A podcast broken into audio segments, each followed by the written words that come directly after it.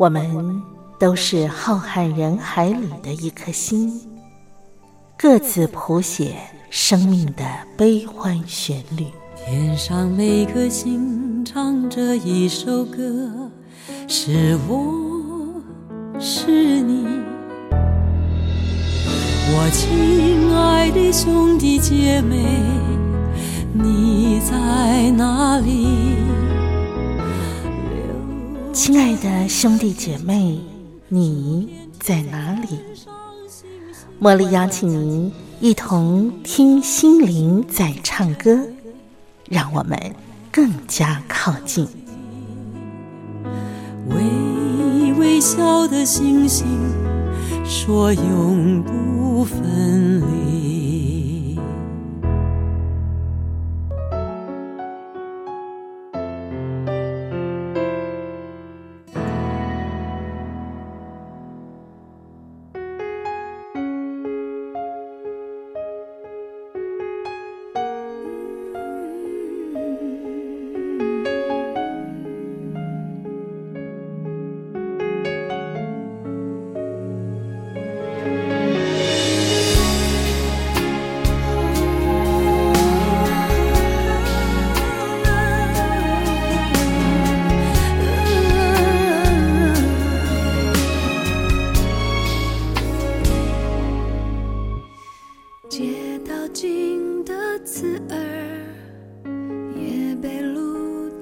染色正赶上醒来前先上车不会不舍。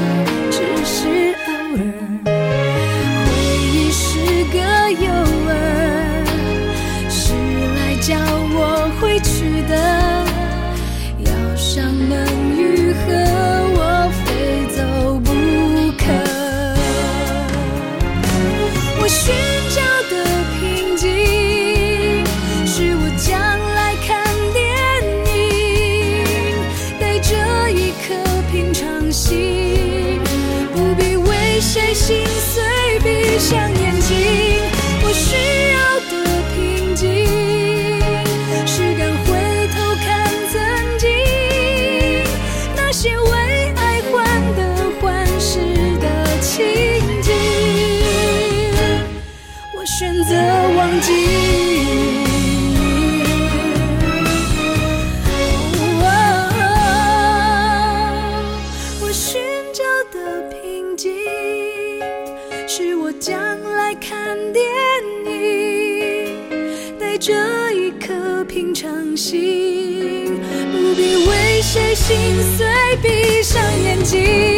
要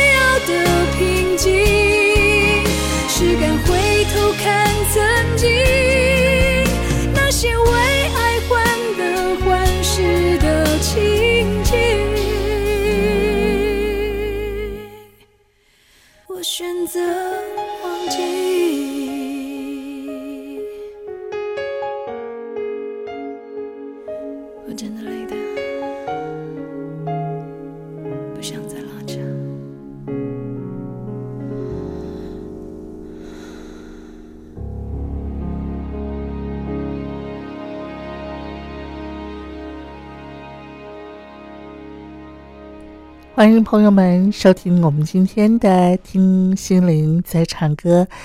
刚才节目开始，我们欣赏的这是阿妹张惠妹她所演唱的歌曲，叫做《平常心》。听完了好听的这首歌，接下来茉莉要邀请，我们啊再次邀请到西洋古典乐评张维志来到节目当中，带领我们认识贝多芬，同时领赏贝多芬的经典。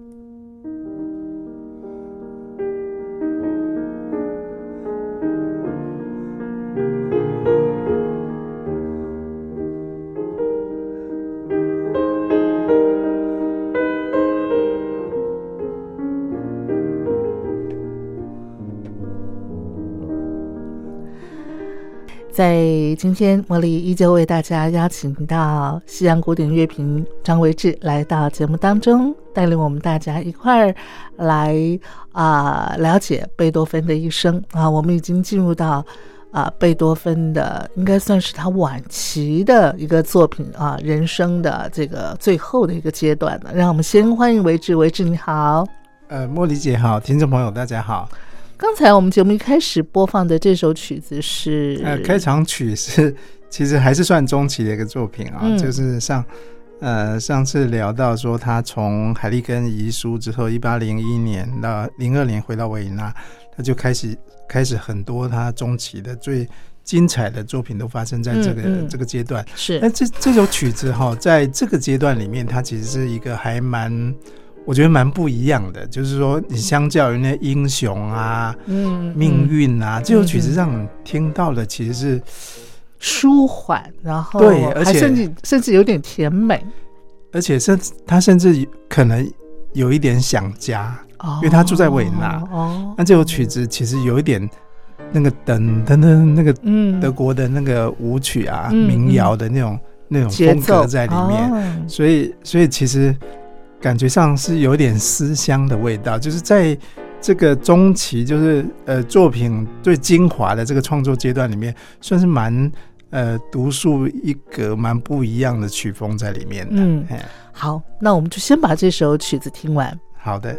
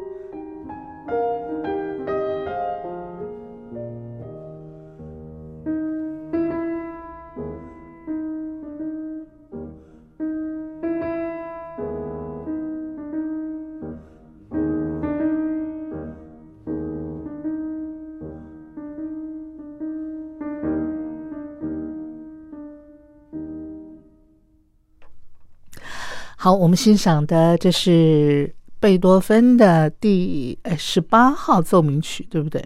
对，嗯，第十八号嗯嗯嗯嗯，作品三十一，是。那刚才维志也介绍了，这应该算是贝多芬的中后期的作品嘛？哈，对对对，嗯，也是。他全盛时期那个时候的，对，嗯嗯，那呃，这个这个阶段，对，从这刚好接着上上次的中期啊，嗯哼，那接下来这首其实也是呃，也算还算中期的，就是贝多芬在嗯、就是说我我们上上礼拜节目最后聊到，就是说他的那个贝多芬的感情线哈，是。里面有一个永恒恋人的主题啊，嗯那个嗯。那个故事发生在一八一二年，但是呃，在这个之前，其实很多曲子都有这样的迹象啊。嗯嗯，其中有一首哈、叫做一八呃一零年哈、嗯哼创作的一首叫做《告别奏鸣曲》，是他奏呃奏鸣曲编号第二十六号哈、是的奏鸣曲。呃，其实也是在一个就是这样的情感的代表，但是这个时候跟呃一八呃，就是他写遗书那个时候哈、事实上是可能是他的不管是生命还是情感都是最低潮的时候。相较于那个时候，其实呃这个时候贝多芬算是决定要放下了，哦，哎，就就在他写的那个告别那个十页的呃的情书之、嗯嗯之前，嗯他写了这首告别的奏鸣曲。嗯那嗯那事实上某某种程度就呃意味着要要跟这些情感的东西告一段落。这个时候他也四十岁了嘛，是，所以其实也是人生到了一个一个一个阶段了哦，嗯哼。所以呃该放下的还是放下。嗯。他长大了，成熟成熟了。好，好像也没有真的长大，不过 他后面的热情就是呃有点呃转移到呃那个作曲是不是？音乐上面了？呃，比如说最后的那些合唱啊、弥撒啊，嗯其实其实也转换了。嗯嗯嗯，那我们现在是不是就一块来欣赏他这首告别？对，第二十六号的钢琴奏鸣曲，好，不过这首曲子好像有七分多钟哈，快八分钟。呃，八分钟算短的，这个这个人真的短曲子都是很长。好，那我们要把它把它听完呢？好啊，好啊，好，可以啊。来，我们一块来欣赏啊，因为这首曲子呢，对于贝多芬来讲，它也是有一个呃，算是生命的一个里程碑的意义嘛，一个阶哈。段了，对不对？嗯他就把他所有的那个小情小爱都收回来了，然后把它啊寄托于这个音乐的这样子的一个生命当中哈。好，我们就一块来欣赏。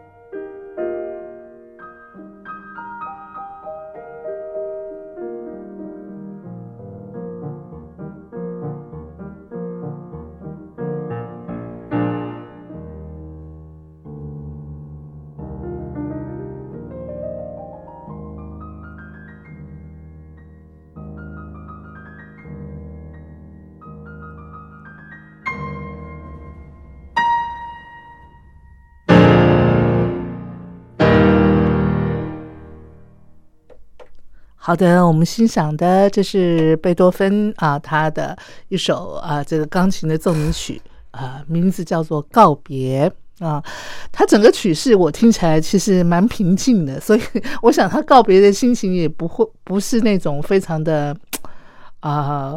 怎么讲？激昂哈，也也不全然啦，因为我们听的就一个乐章而已。哦哦哦，这样子啊，哦，原来如此哈，我以为他已经那个已经平静了，但是确实什么事情都看破了这样的。对，确实他的这个这个乐章的一开始就让我们听到，对，很有告别的 feel。嗯嗯嗯，呃，所以所以我我觉得是是有那个脉络可循啦，因为那个时序刚好就来在。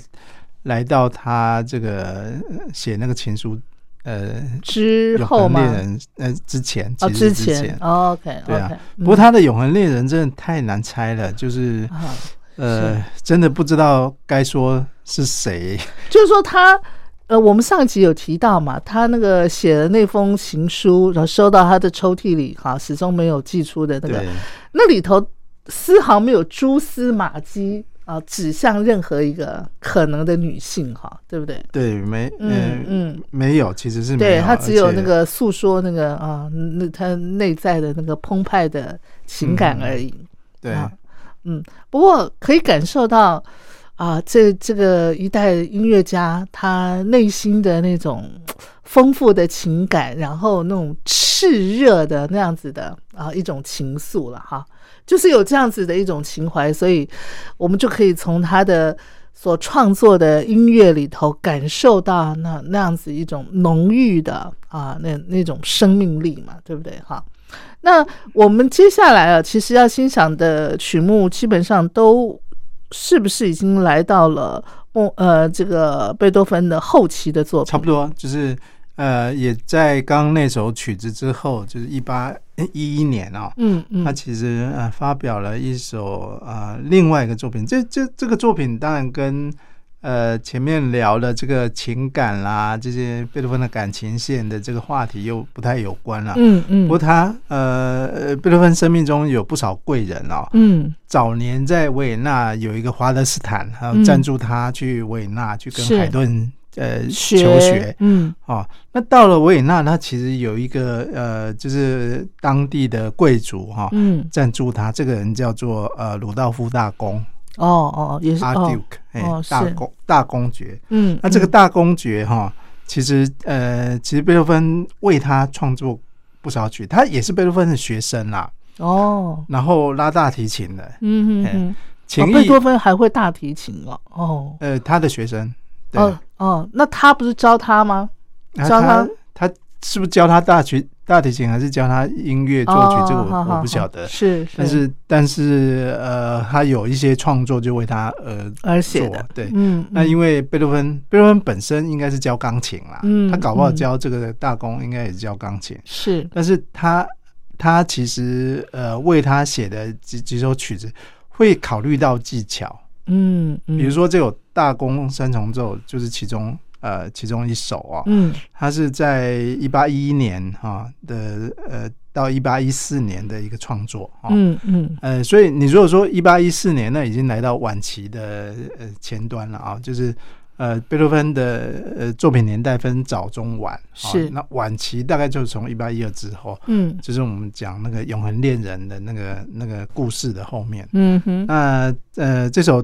大宫三重奏其实呃相呃钢琴三重奏非常有名哈，它在作品编号是九十七号，是。那呃创作跟发表是在维也纳跟伦敦，嗯，那是呃我我相信大家大家听应该就觉得耳熟能详啦，哦，不过。呃，既然我们是为贝多芬两百五十周年选曲子嘛，嗯，那我想一定要选到这首曲子，代表他生命中的一个贵人。是，那你说他在创作这首曲子的时候，会考量到那个演奏的技巧的原因是什么？应该就考量到他的学生能不能演奏。哦，对，所以他他其实不管是大共三重奏，还是他有一个三重协奏曲哈，嗯，其实在大提琴上面的技巧都有稍稍做这种考量，是是，对，好，来，我们现在就一块来欣赏。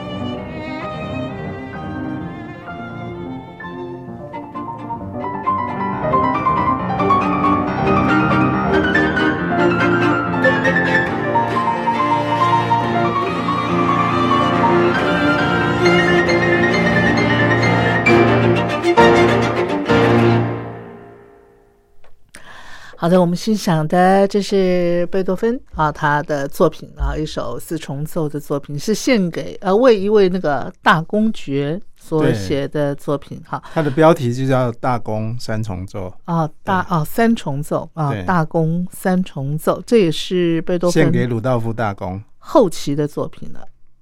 对，好其其实这首还算中期啊。哦，中期，对对对，嗯嗯，我们嗯中后期 其实还在啊过渡当中。是是是，接下来一首也不是太后期啊，而是、呃，我们在聊到这个阶段，从这个阶段再进入他四十岁以后的那个晚期阶段，其实还有一首作品，我觉得值得欣赏，是作品九十八的《给远方的恋人》。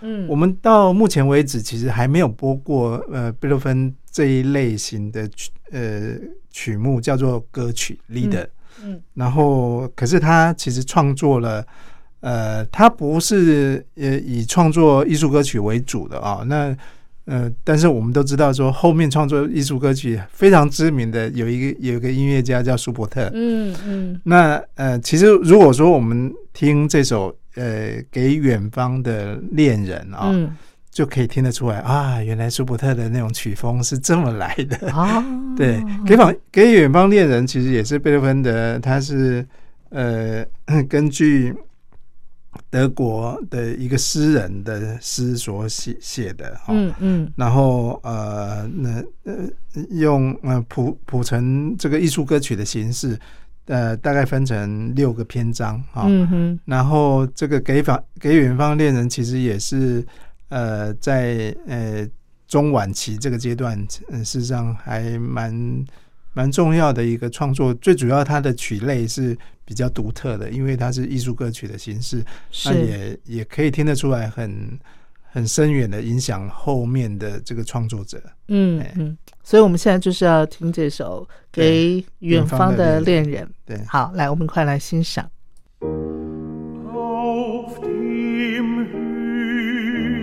Hügel sitz ich schwelend in das blaue Nebelland. Nach den fernen Triften sehend, wo ich dich, Geliebte, fand.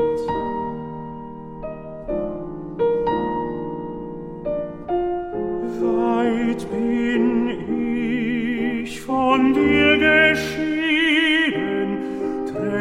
liegen Berg und Tal zwischen uns und unserem Frieden, unserem Glück.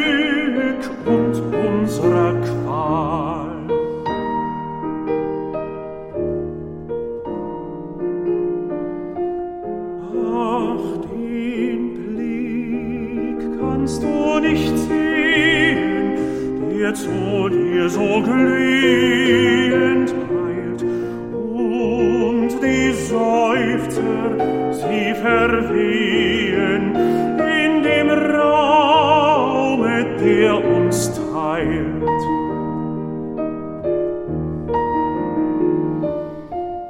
will nichts mehr zu dir dringen, nichts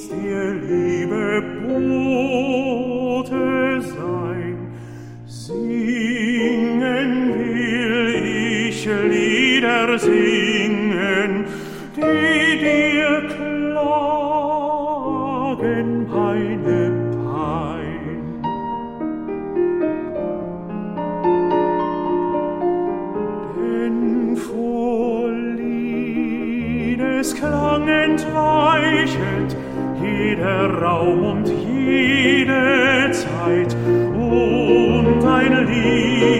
Liebend Herz erreichet, was ein liebend Herz geweiht.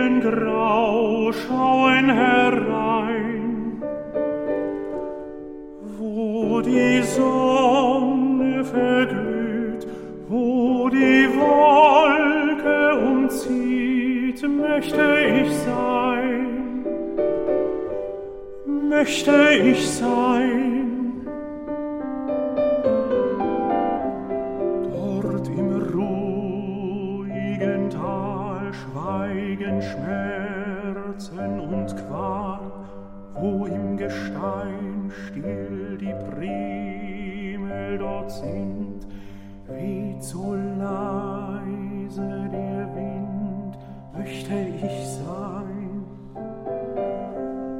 möchte ich sein.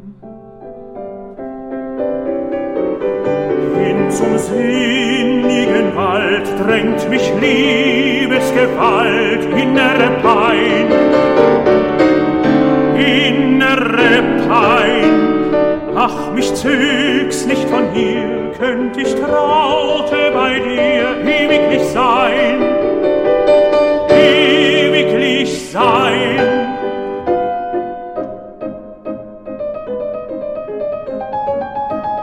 leichte Segel in den Höhen und du Bächlein klein und schmal, könnt mein Liebchen ihr erspähen, grüßt sie mir viertausendmal.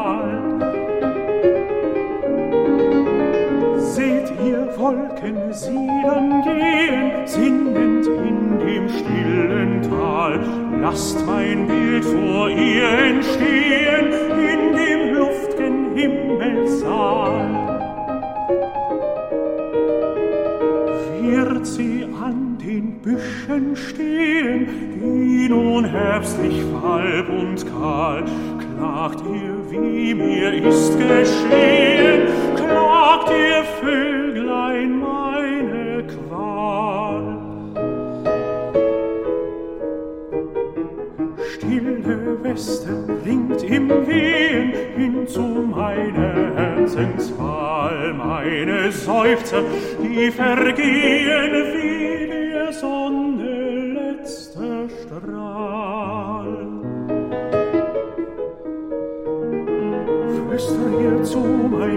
meine Liebesflehen, lass sie Bächlein klein und schmal, treu in deinen Bogen sehen, meine Tränen ohne Zahl, ohne Zahl.